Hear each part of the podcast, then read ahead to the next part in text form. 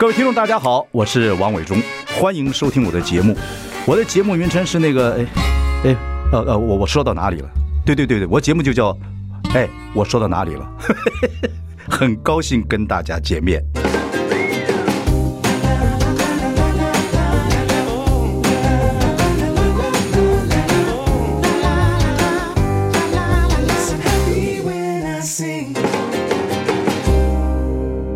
大家好，我是王永忠，欢迎收听。哎，我说到哪里了？我们邀请到台北市议员王心怡，你好，伟忠哥好，听众朋友们、观众朋友们，大家好。对对对对对，就是我们在大安文山区支持者都叫你侠女，对我了解的你也是侠女，真的吗？对对，那个他工作工作太多了啊，title 也太多了，你看对不对？就这个人，你不觉得你很辛苦吗？对啊，我常常想说，我可不可以不要当侠女了？这样子，当侠女好辛苦，这样。个性使然是吧？对，但是我就是责任感比较重，然后有什么事情找到我头上来，我就是会全力以赴的。我说，所以我说性格控制命运啦。所以曾经有一个那个喇嘛，他就跟我讲说，你还是一样可以当侠女，但是你要选择性的，就是不要什么事情都说 yes。好，还是要选择性，不要让自己累坏了。这样，你不要轻功太快。对，那个轻功啪就啪就嚓嚓嚓嚓嚓嚓。我看你没有，我就是都要使命必达。我不像有些民意代表，可能就敷衍敷衍啊，或是服务特定的对象。所以，包括一些很多弱势族群，甚至不是我选区的，嗯，那他们会透过别人的介绍来找我，因为他们就说。呃，求助无门的时候不知道找谁，然后选区可能也找不到适合的人，然后就会有人跟他讲说：“啊，你去找王心怡议员，就王心怡，心怡，心怡，就王心怡会帮助弱势，这样，所以就会变成说我的事情就会比较多一点呐。”对对呀、啊，你看从呃九届中间有一届没当嘛啊，这多少都是做了好几届，第第六届第一年一第一年了嘛。呃，对，我参选六届了嘛，对啊，对，然后中间二十几年第二届的时候断过一届，对，二十几年的市议员呢啊。呃，然后更早的话，我也当过李清安的办公室主任啊，所以我其实你是因为在陈水扁的时代我就进议会了，对对。你为什么主播做的好好的，漂漂亮亮的，也也收入也还可以啊？是不是因为李清安做那个办公室主任的时候，影响你的，就想去服务老百姓啊，热、呃、热情奔放。因为我从最早是帮李清安他第一届选议员的时候，嗯、然后帮他负责文山区，嗯、所以那时候就帮他选举，嗯、选上了之后就进办公室当他办公室主任。嗯、那个时候我应该才二十四岁吧，嗯、对。然后那这个服务的过程当中，其实那个时候。我可以说是里外的事情都要做，嗯，然后就发现说，因为也要写新闻稿啦，写咨询稿啦，办记者会啊等等，就觉得说，哎，很多东西其实跟记者工作也蛮类似的。嗯嗯。那其实我最早，呃，以前自己给自己的志向，哈，最早其实本来我想当律师。律师。对。你是东读东吴吧？是。对，我是东吴气管跟政治，对。对对对对对。对，我本来最早其实以前小时候立志当律师，那后来为，什么要当律师？又也是也是想说，啊、应该讲说就是那个个性、就是，打抱不平。对，然后就是从小也是演讲朗读比赛长大嘛，对，哦、然后就朝那边发展，对，就所以就本来想当律师，然后后来就因为发生我姐姐那个事情，嗯、对，然后从此我就不太想要接触社会黑暗面啦，嗯、就是当做没看到，然后就是觉得这个世界至少。看到的是美好的一面，就尽量不去看那个社会黑暗面，嗯、就有点逃避鸵鸟心态，嗯、所以就决定不当律师。然后，那后来志向就转成当主播这样子。嗯嗯嗯，嗯对。你是你是巨蟹座的吗？是？我是巨蟹。纠结。你知道我要访问你的原因是什么呢？因为这个看你的一路发展，我是觉得你真的说侠女，当然是支持者都说你是侠女。另外一方面来讲，我觉得你很辛苦啊，就是责任心很重，嗯、重到你看。结果做那么多年议员，本来要选有机会要选立委的，也让罗志强去选了，你还要帮他帮他辅选，你很多爱那个啊很多很多的，然后就这样子一一路这样子，我就觉得你很辛苦，从小就有姐姐的事情，现在要要跑跑选举、辅选各方面，然后呢还要还自己身体也不好。对不对？对啊，因为前一段时间因为刚开完刀嘛，对啊，那可是因为那时候刚好有选钱了，然后干嘛呢？不，你不太累了吗？然后又看到那个国中学生对被割颈案，然后我又觉得心里过不去，然后所以就就又掀起那个 face 的议题嘛。可是因为那时候就是因为。我写了那封公开信之后，那后来也有很多受害者家属会写信给我，或者是留言。嗯，那我每次看到他们那样子的心声、心情，然后他们的遭遇，我就是每看一遍哭一遍，每看一遍哭一遍。嗯、所以，在其实应该术后休养的那段时间，其实我我几乎那那几天都是天天以泪洗面这样子。对呀、啊，不是我们看那个时候。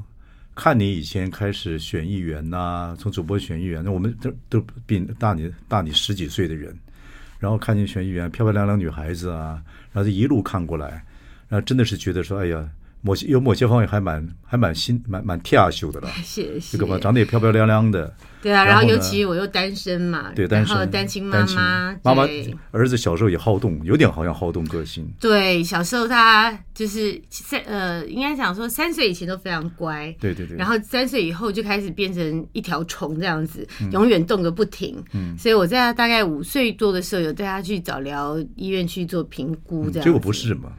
嗯，应该算就是说很轻度，然后所以因为他要六岁以后才比较能够确诊，所以当时医生有建议我说，你可以让他去医院做一些早疗的课程，也许对他有一些帮助，然后之后再来确认。那后来确认是其实不算有啦，对对，但是他当时就是就是动个不停，所以我帮他安排了很多相关的课程去帮忙这个部分。他现在很厉害，然后后来做那个机器人，对不对？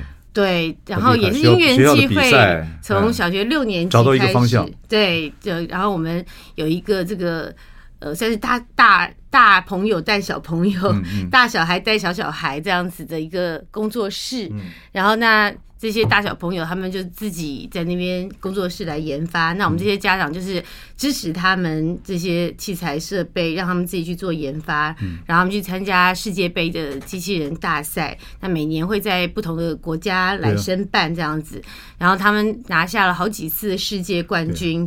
现在去美国读大学二年级，读电脑，对不对？对，念 Computer Science，这是你的心肝宝，对不对？就一个儿子啊，对啊，这么远，对，他跟你相处怎么样？儿子跟很很好，很亲啊。因为你很累的时候，他会安慰你吗？怎么？呃，因为我从小喂母奶喂到三岁，嗯，然后走到哪就带到哪。我在任何交通工具上都喂过奶，然后有时候要出差，然后或是呃一些参访，那我就自己自费呃出机票。饭店，然后请我妈妈帮忙带着他，这样我才可以继续喂母奶这样子。所以我跟他就非常 close，而且我跟他关系就像朋友啦。对，那像我这一次生病，那还好刚好他暑假有回来，所以我开刀啦等等，那段时间他可以陪一下。哦对，然后他不知道从哪听了，因为他他是摩羯座的，你知道摩羯座的人就是比较不会表达感情，可是责任感其实很重，然后其实也很重感情。然后他有一天，他就突然跟我讲说：“马云，我跟你说，那个你如果以后想要抱孙子的话，你就要好好把你的身体保护好。”好，我们休息一下，马上回来。I like 103, I like radio。大家好，我是王永忠，欢迎收听。哎，我说到哪里了？我们邀请到台北市议员王心怡，是我们大安文山支持者，人称说侠女。那我们这些老大哥从这个你做主播开始就一直认识你到现在，你是我们的大前辈啊，制作出那么脍炙人心的节目，就说看看你的也虽然是侠女，但是看你也很辛苦，这一路以来，所以这个来鼓励鼓励你。当然还是最重要还是身心要健康啊，对对，你现在也在也在治疗之中，嗯那你还要一直跑来跑去等等。那从你那些支持者，从那些选民身上，你可以得到很多的温暖嘛？这是不是你工作跟做事很重要的助力？对，其实选民啦，这些民众的一些支持，就是我们最大的动力啦。嗯嗯，对，就是。呃，有的时候你可以帮助一些人，就是我们的工作，它虽然很辛苦，可是它也是有一些影响力。嗯、那包括像这个会期，我其实推动了很多修法、嗯、啊，包括这个过去像在我的选区文山区有很多山坡地，嗯，它山坡地它有山限区的限制，它就没有办法都更。嗯，那前一阵子不是有发生那个女儿墙倒塌的事件吗？对，所以就是我就开始致力推动这个相关的修法，让这些山限区也有机会可以都更，然后。他们会跟我讲说，我们这边没有办法都跟，我是要等到有一天我的房子塌了，嗯，然后我才能够有新房子嘛，嗯、就是就是会很很痛苦，很很这个哭着这样跟我讲。所以我就觉得说，如果我不来做，没有人会做。对啊，我们还要感谢你。我们的六十五岁叫什么？重阳敬老金，现在入对对对法了啊！重阳敬老金恢复，对要对会给我们钱的。的自治条例也是我定的。对对对对对。然后另外在之前本来柯比上任市长的时候，他除了重阳敬老金之外，还把六十五岁以上长辈的健保补助嗯也给砍掉了。嗯，那我先恢复了重阳。那个这个健保的补助，然后之后又通过这个自治条例，让让有法源在的话，你市政府就一定得发这样子。对，那包括我们小朋友现在搭乘捷运，那个小呃就是小学生哈。这个以前我们坐捷运呢，都是跟大人一样的价钱。嗯嗯嗯、可是我们坐公车啦、火车，不是都有儿童票吗？但单独就是捷运没有。那所以呢，我也争取到，就是我们有捷运的儿童票。那所以现在我们的小学生搭乘捷运的话，都可以享六折的这个儿童票的优惠。了解、嗯、了解。不过说起来。你本来可以是竞选立委的，后来你还只是就辅选这个罗志强了，对不对？强心针的，对不对？哎，你这个心情怎么转变啊？因为本来要自己认为有机会了，也二做了那么多年的市议员，当然如果他的法案真的还是做立法委员，比较能够更能够更能够大的去帮助老百姓的，你怎么你怎么放弃？对，因为其实那时候地方上大家都会觉得说我。已经这么资深的议员哈，然后那平常在地方长期扎根服务，那当然大家就会很希望我可以更上层楼，那对我也有很大的期待。嗯，那基本上就是说地方上的里长啦等等，因为都是跟我长期互动、一起服务、一起争取建设，所以对我都很有感情这样子，所以大家就会希望我出来参选。嗯，所以我其实这样子的压力蛮大的。嗯，那但是后来因为罗志强决定回来大安区嘛。嗯。对，然后那那时候我就觉得说，因为当时的氛围就是大家都希望说，泛蓝。必须要团结，再也必须要团结，尤其国民党更要团结。对，那常常就会有一些纷纷扰扰，然后尤其是初选阶段，啊，就党内就会有很多互打啦，然后或者是就会有一些党内内斗的状况。那我就一方面是希望大家能够看到说，国民党人也是可以团结的，也是可以团结。讲的话，国民党都都多丢脸了啊，骂人了，你。因为常常外面人就会讲啊，什么国民党内斗内行啦，不是你自己心里啊，你心里碰到。这种事情你怎么怎么去？有些里长也支持你啊，等等。而大安文山区你耕耘这么久了，那对不对？罗志强回来，然后等等等等。所以，我那时候为了怎么取舍，怎么下决定？其实应该是这样讲，就是说我做事情，我就是看一个大方向。因为其实对我而言，我到这个年纪，这个状况，大大家也知道，就是说，就像伟忠哥讲的嘛，我以前是新闻主播，哈，如果我是为名为利，其实不需要这么辛苦。那就是有一个责任感，一个使命感，然后觉得说，哎，老天要我来做一些福国利民的事情，那我就呃尽力来做这样子。对，所以对我而言，其实职务不是那么重要，好，就是能够帮大家做事，大家愿意给我做事服务的机会，这样就好。那但是当然就是说有更上一层楼的机会，或是有更不同的一些历练阅历，哈，然后可以为更多人来做发声，那当然是更好。那但是因为罗志强他回来，因为毕竟他。是辞掉议员，本来想去桃园选市长的，对，所以他没有现职在身。那你没有现职在身，做很多事情或是发生，其实没有战场，对，没有舞台，然后没有那个职衔，嗯、那就很难发挥。嗯、那大家也知道，就是说，他把帮他想很多，没有，应该是说我为大局，就是说。国民党里头，我们要去打仗的话，你必须要有各种的人才。国民党为大局的人也不多，对，你又 你又骂人了哦，好好好好，了解了解。因为像他的空战能力很强，好，那你民进党有很多的网军侧翼，哈，就是那国民党也必须要有一些空战强的人。了解了解，你这都很理性的想法啊，对，心里面没有一个声音讲跟你讲说，当仁不让，有这种声音吗？呃，当然会。这些都会思考，所以那段时间其实我很挣扎，就是当然是非常的挣扎。你要跟我们讲点心里话，因为包括聊天嘛，我们也不。因为包括到后来我决定礼让给他之后，很多里长对我还是不谅解啊。然后到现在都还会有人跟我说：“你看，如果你去选的话，如何如何。”其实还是会有这样子的声音，这样子。对。那但是我觉得过程当中。当然那时候也是会陷入一个挣扎，但是我会觉得说，多一个敌人不如多一个朋友嘛，因为你初选很精致，而且我刚刚讲，因为他退无死所，嗯，你跟一个退无死所，就是他有非选上不可的压力，因为大家会认为说，哎，你是。就是九四强啊啊，然后是什么战将啦哈？那你到一个大安区来选，如果你还选输的话，那他政治生涯就结束了。对，所以你知道我这个侠女个性就是又不又不忍心，我一想到说，那我要选，我就是要选赢嘛。可是如果我选赢了，他会因此政治生涯可能就要结束了。嗯那我一想到这个，我就觉得好像这样子对我们。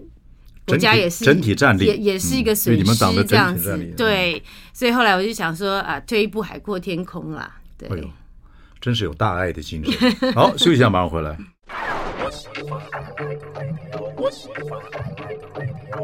大家好，我是王伟忠，欢迎收听。哎，我说到哪里了？我们要请到大安文山区台北市议员王心怡啊，老朋友了。然后我们刚才聊到了你这个帮了罗志强，自己就本来想选立委的啊，然后你有很多正义感，有很多爱，就一路以来就这样做事情啊。这个是不是你父母是这种军公教？你是军公教的孩子吧？对，我所以你对国民党有特别的感情。嗯、呃，应该是讲说在一些大方向上啦。嗯，对，因为讲起来就是说我们对中华文化这一块，嗯。就是还是会有那样的认同，一个脉脉络的。对，就是说你的那种血缘关系啊，各方面，其实我的祖父母辈他们是从大陆过来的。嗯嗯、那我从小在眷村，嗯，对，那所以就是说，我们虽然出生在台湾，长在台湾，然后都是为台湾在做事服务。嗯，好，那当然对台湾的爱是不用讲的。所以你也是眷村的嘛，哈？对，我是眷村。所以小时候有那种那个。军人呐、啊，军工教小孩子那种那种教中教校那种感觉。那你在眷村是哪一种女孩子？就是长得漂漂亮亮，但是会打架那种的，会打男孩那种。没有，我我以前比较，我其实以前比较温柔，就是应 该应该说，我姐姐其实她比较活泼外放一点，哦、所以我姐姐还在的时候，其实我算是相对比较内向，然后比较乖巧型。姐姐非常非常漂亮。非常非常漂亮。你们家几个女孩？我们就两个啊，哦、所以后来我就变独生女嘛。嗯，对。但是也因为这样，就变成说，因为同样又是女孩子，又是发生这样的事情，所以变成爸妈他们关注的焦点、担心的焦点都在我一个人身上。嗯，所以当时我也承受蛮多的压力嘛。对啊，而姐姐那个三十年前所谓的情杀事情。其实是个大新闻，我觉得尤其是对你们家人，嗯、哦，尤其是我们军工教这种这么单纯的家庭，其实我们看到的一切东西都是善良的，都是美好的。就是我到那个时候，我十七岁嘛，我终于体会到什么叫做一样米养百样人这件事情，因为我从来不知道哇，原来外面的世界是这样，原来这世界上还有这样子的坏人。嗯嗯嗯，对，到今天还是没有办法放下这个事啊。呃，没没办法，嗯、就是这个、就是、你有没有宗教信？你有没有宗教信仰或者怎么样？嗯、呃，我们家没有特别宗教信仰。嗯、那因为小时候在眷村的关系，所以会跟着奶奶去天主教堂。嗯，嗯对。然后，所以我小时候就是在天主教堂躺在那边喝奶瓶长大的这样子。你像家里发生这么大的事情，那父母当然非常非常难过。对啊，所以我妈妈头发一夜之间全白。我有看报道，真的是。然后，那爸爸更更是的爱女这样的一个状况。对，所以他就出于担心什么的，所以你看，一个大学教授，平常文质彬彬，他竟然会跟我讲出说：“我恨不得在你脸上划一刀”这种话。嗯嗯嗯，对啊。那做一个女，生下唯一的一个女儿，在父母之间，你扮演角色要很多重啊，一会儿又要安慰他们，一起一会儿又要自己坚强。对，就是变成说，其实我有自己的心觉得痛，呃，失去姐姐。我也必须要适应嘛，然后我家我又要上学，然后也会有升学的压力，嗯、然后那个时候我就等于出殡之前，我每天要先早上先去殡仪馆，然后完了以后再到学校去，嗯，所以身上都是那个烧纸钱的味道，这样子持续了蛮长一段时间的，嗯、对，然后。再加上你青少年时期也比较会有一些自己的想法，也是属于比较叛逆期嘛。嗯，那当然就是说我还好，都是往好的方向啦，嗯、没有去学坏那些的。嗯嗯，嗯对。然后，但是我有一个，我当时就是我从其实从国中开始到高中，我都有所谓的厌学症。嗯，厌学症，对，不想上学。对，就是我其实没有上太多的学，在当时、嗯、就是国高中时代，因为那时候我本来在台北念那个以前叫女师附小啦，对，然后后来小学六年级转到高雄去，我父亲工作的关系，所以然后后来我就念了五福国中，可是又刚好好巧不巧又让我考进资优班，音、嗯、那个合唱班这样子。然后，所以，然后又又又刚好考上高雄女中，嗯、那基本上都是要升学的，嗯嗯、对。可是那个时候呢，我就没有办法接受那种填鸭式的教育，就是我必须要，就是我我必须要什么事情是我要知道原因为什么，然后我要自己去理解，对。然后我没办法用死背死记的那样的方式，嗯、可是以前那种填鸭式的教育就是。发很多考卷给你，好，那你就是一直不断的练习写考卷，然后反正就是怎么样，就是背答案，然后但是你可能不理解说，哎，为什么他会从 A 到 B，然后就直接有一个 C 的结论，嗯那我没有办法去理解内化的话，我就会没有办法接受，嗯所以我曾经，你厌学怎么办呢？你不上没有，所以我那个时候就是本来我一开始因为小学的时候有有在那个。呃，外面的那个补习班学英文嘛，所以我的发音各方面还算不错。嗯，所以那时候刚上国中的时候，还当英文小老师。嗯，可是那个时候呢，我就曾经有一次就是压力大到，就是老老师跟我讲话讲到一半，我就突然昏倒了。哦，OK OK。对，然后那后来我就会变成有官能症，就是要上学，我就会开始。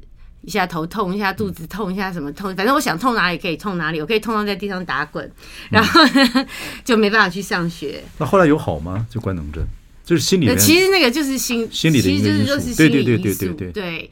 然后我就变成心心理就告诉你，我我爸就说你是那个三天晒网一天捕鱼，我可能去上去学校中午就回来了，然后是请假三天，然后去个一天。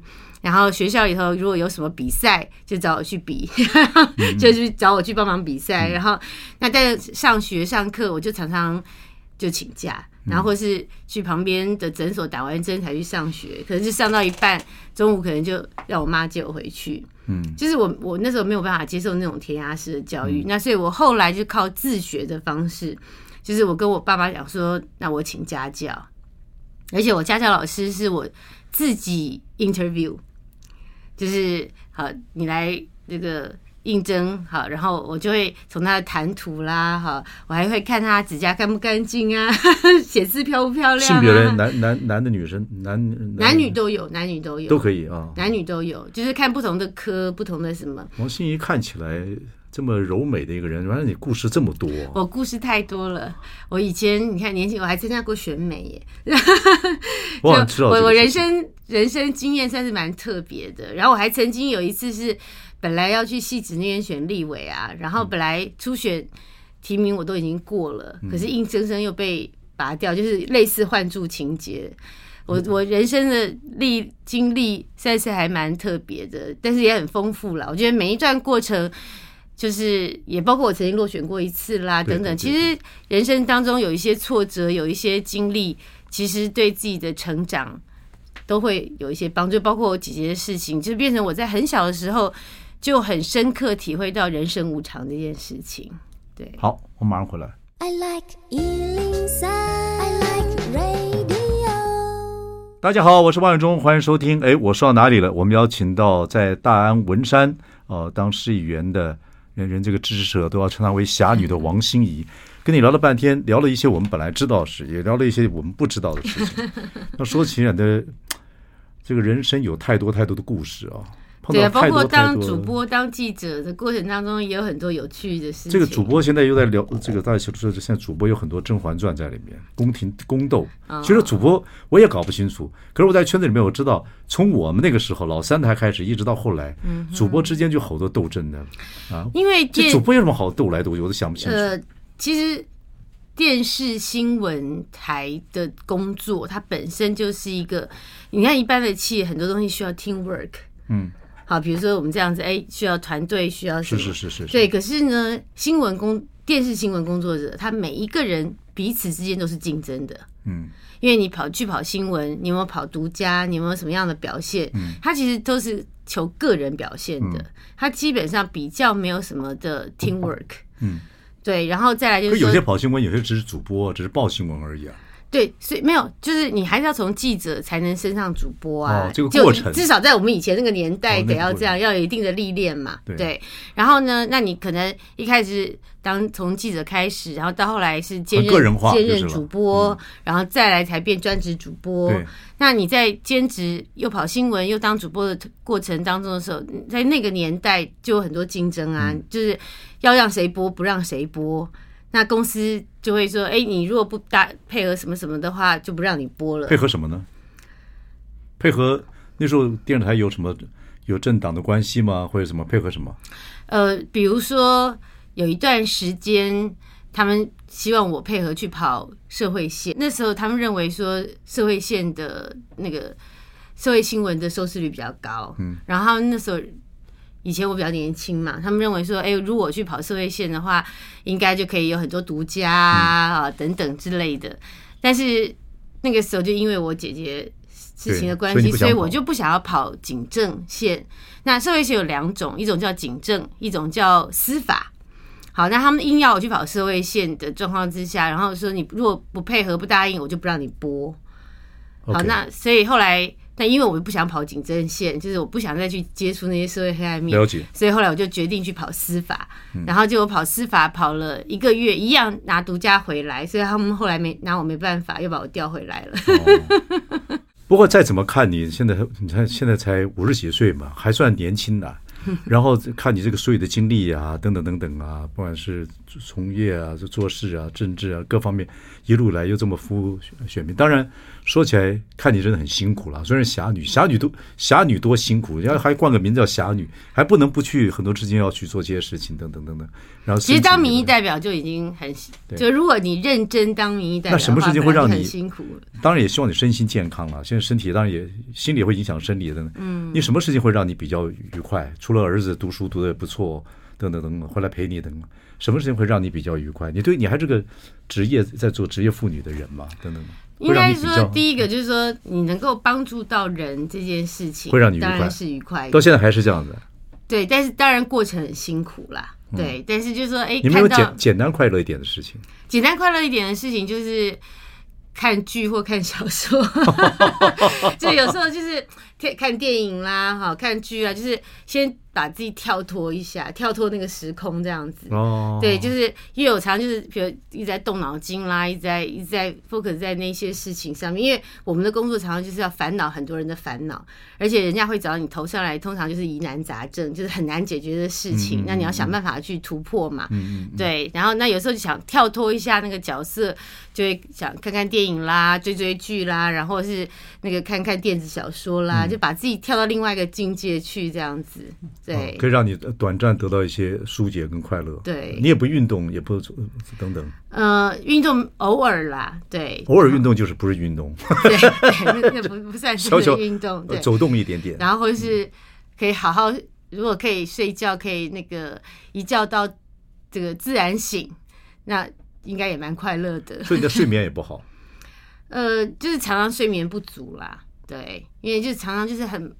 你白天有时候开会忙跑，然后晚上又要跑行程跑拖，然后回到家可能都已经九十点，然后才开始能够回一些讯息啦，看一些东西，写一些文章啊。因为我们现在现在的政治人物除了经营地方，然后做好问政以外，你还要经营网络哦，还有选民。对啊，你你像 Facebook 等等这些，你还要。挑照片啊，还要发文啊，太辛苦了。对啊，然后就是你你很多事情要要 follow，就是很多新闻稿啊，很多咨询稿啊，我还要看过，还要改过。嗯，对啊，所以就是很多事情，然后等你忙完，其实就。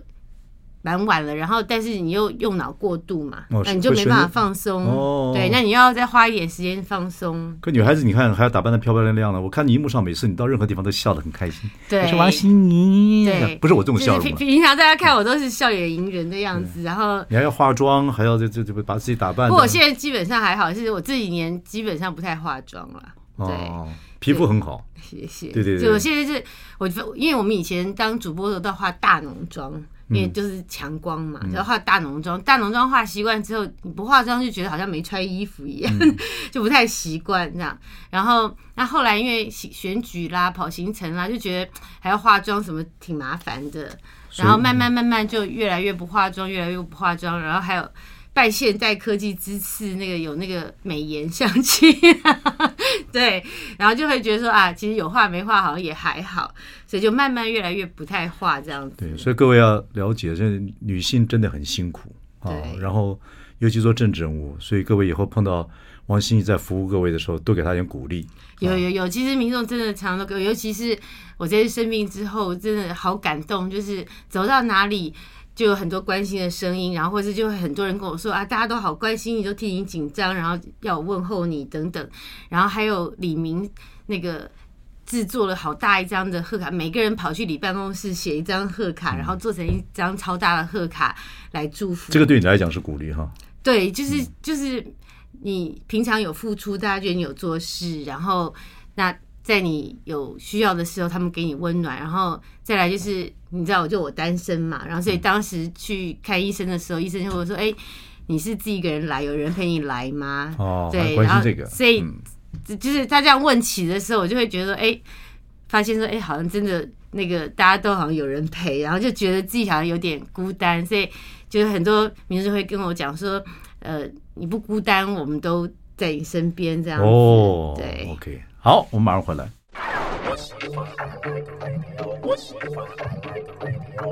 大家好，我是王永忠，欢迎收听。哎，我说到哪里了？我们邀请到大安文山的台北市议员王心怡，在她支持者中啊，称她为侠女。今天我们标题应该讲说，侠女其实很辛苦。有没有想过这个？当然，我们也刚刚也知道，说你看看剧啊，干嘛等等等，可以稍微休息一下。嗯，但是大家还是希望你身心能够健康嘛。嗯啊，然后看你整个应该跟我们说的这些故事里面，真的很多事情很辛苦。有没有想到？而且有，因为我们当民意代表人啊，很多事情就是又是公众人物，那很多事情又不方便对外讲，就包括我那时候最早离婚的时候，然后你你也不能对外去讲，然后。我是到离婚一年之后，嗯、是一周刊有了报道，然后才被大家知道的。所以就说你很多事情要闷在心里，嗯，因为公众人物的问题，然后很多话很多事情可能就是要自己承受，自己去承受那个压力，这个对身体也不好啊，对不对？对，但是然后有些东西就是。你要跟人家抱怨，然后还有我们我们处理的一些事情啦，等等，就是说，然后或者你面临的一些政治判断、一些压力等等的，基本上就是你一般人他可能也不懂啊，嗯，那你也没有办法跟他聊啊，嗯，对，所以就会变成说，然后你你看我现在就是变成，因为小孩大了也出国念书了，也不在身边，嗯，啊，然后。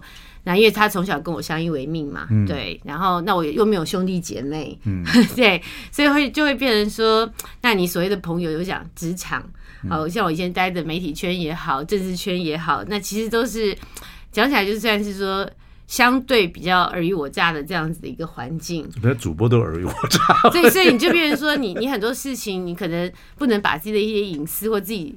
真的心里话去跟人家讲，他可能就往外去扩散，然后谣言传一传，传一传，就越传越不像话 这样子。所以应该建立建议一下这个蒋万安啊，就应该是市议会应该安排一个心理辅导老师啊，或等等等啊，或者精神科医生的等，对不对？我觉得还蛮重要的。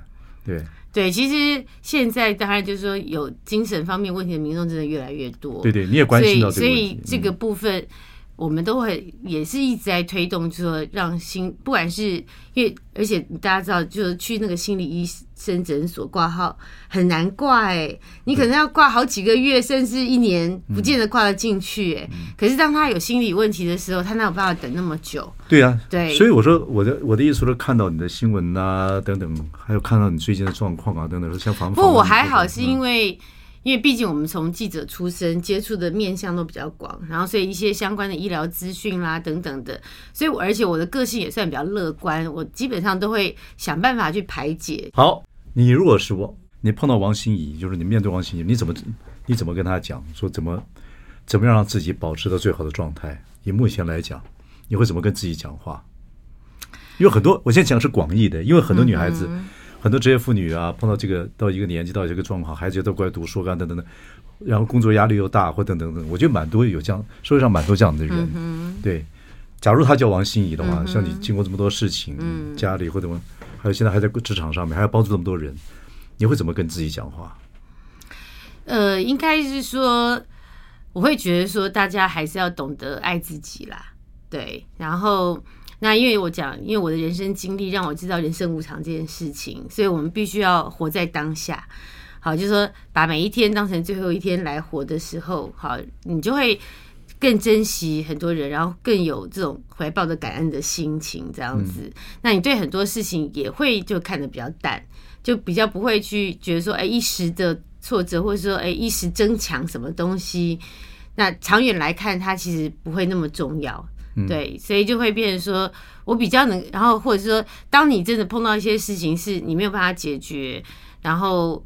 呃，又会很困扰你的时候，那你就自己想，不不管你是任何宗教或什么，你可能自己就想一个方法。就比如说，像我有时候就会觉得说，啊，可能这个事情就是我上辈子欠他的，好，或者说我上辈子呃欠的债，所以我这辈子得还。好，那所以你用这样去想。的时候，你就会觉得说啊，既然是已经是天注定的事情，那你就是你就是势必要经过这样子一个过程。那你与其去烦恼，烦恼也没办法解决问题的话，那干脆就让它过去吧。就是你即便在这样状况之下，我们还是可以过得好好的，顶多生活简单一点。像我现在就是其实也没有什么太大物质欲望啊，等等的。就是我觉得人每个年龄层。心态各方面还是都会有一些转变啦，对。然后，那我会觉得说，就是说，很多人他会什么不舍得花钱在自己身上啦，然后或者是呃不懂得这个，就是都把心思放在家人啊、小孩啊等等，常常就没有自己这样子。对。那我会觉得说，那个还是要懂得爱自己，然后你很多。东西觉得啊，我现在不舍得用哈，我以后再用很多钱，我现在不舍得花，以后再花。可是你怎么知道？就像我讲的，我说不定明天出门就被车撞死了。哦，就因为人生无常嘛，就尤其是现在常常就是听到朋友哎，突然之间发生什么事了。就像我这次平常自以为自己自我感觉良好，身体很健康，然后突然听到离癌的消息，你也会一下子。刚开始没有办法接受嘛，嗯嗯、对，所以就是你都嗯，或者包括姐姐那个事情，就平常看到都是新闻上啊报这样这样，你总会想有一天这样的事情会发生在自己身上，对，所以就会变成说，其实看开人生无常这个事情，然后就是说怀抱，就是说不要见不得别人好。然后就是看到别人好，我们不要去心存嫉妒，就哎别人很好，我也觉得很好。那其实我觉得很多东西，慢慢的，还有就是说广结善缘，那就是说做很多事情的时候，不一定要求回报，或者一定要有什么目的性。嗯、那有的时候反而他那个不知不觉间，他反而就会回馈到你身上来。太好了，我应该开一个侠女开示，因为我的人生经历真的太多了。然后我们要聊聊蛮好的，对不对？当然呐、啊，所以，所以你就是我的心理医师，叫我省了很多钱。我是大家，希望透过一些人的经验，不过真的，真的是谢谢你把很多心里话讲给我们听。我觉得很多女性啊，在社会上各方面啊，我觉得是不要说女性，当然男性有男性辛苦了。今天那我们再找机会来来聊，可基本上还是要。祝你新年一切都愉快，新年快乐！哦、对对，对，阖家健康平安最重要。也希望我们所有的听众、观众朋友都能够阖家安康，龙年行大运。非常非常有心思，你看今天这还穿了一个红的棉袄来。对呀、啊，你看我们多专业，做什么像什么。谢谢谢谢谢谢谢谢。